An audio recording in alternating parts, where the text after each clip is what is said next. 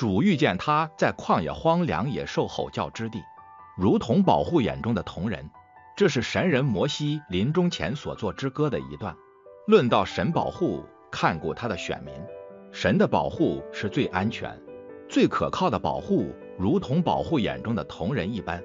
眼睛就是身上的灯，是人体器官中极重要的一部分。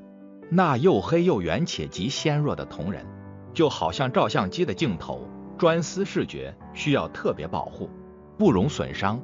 真神的创造真是奇妙。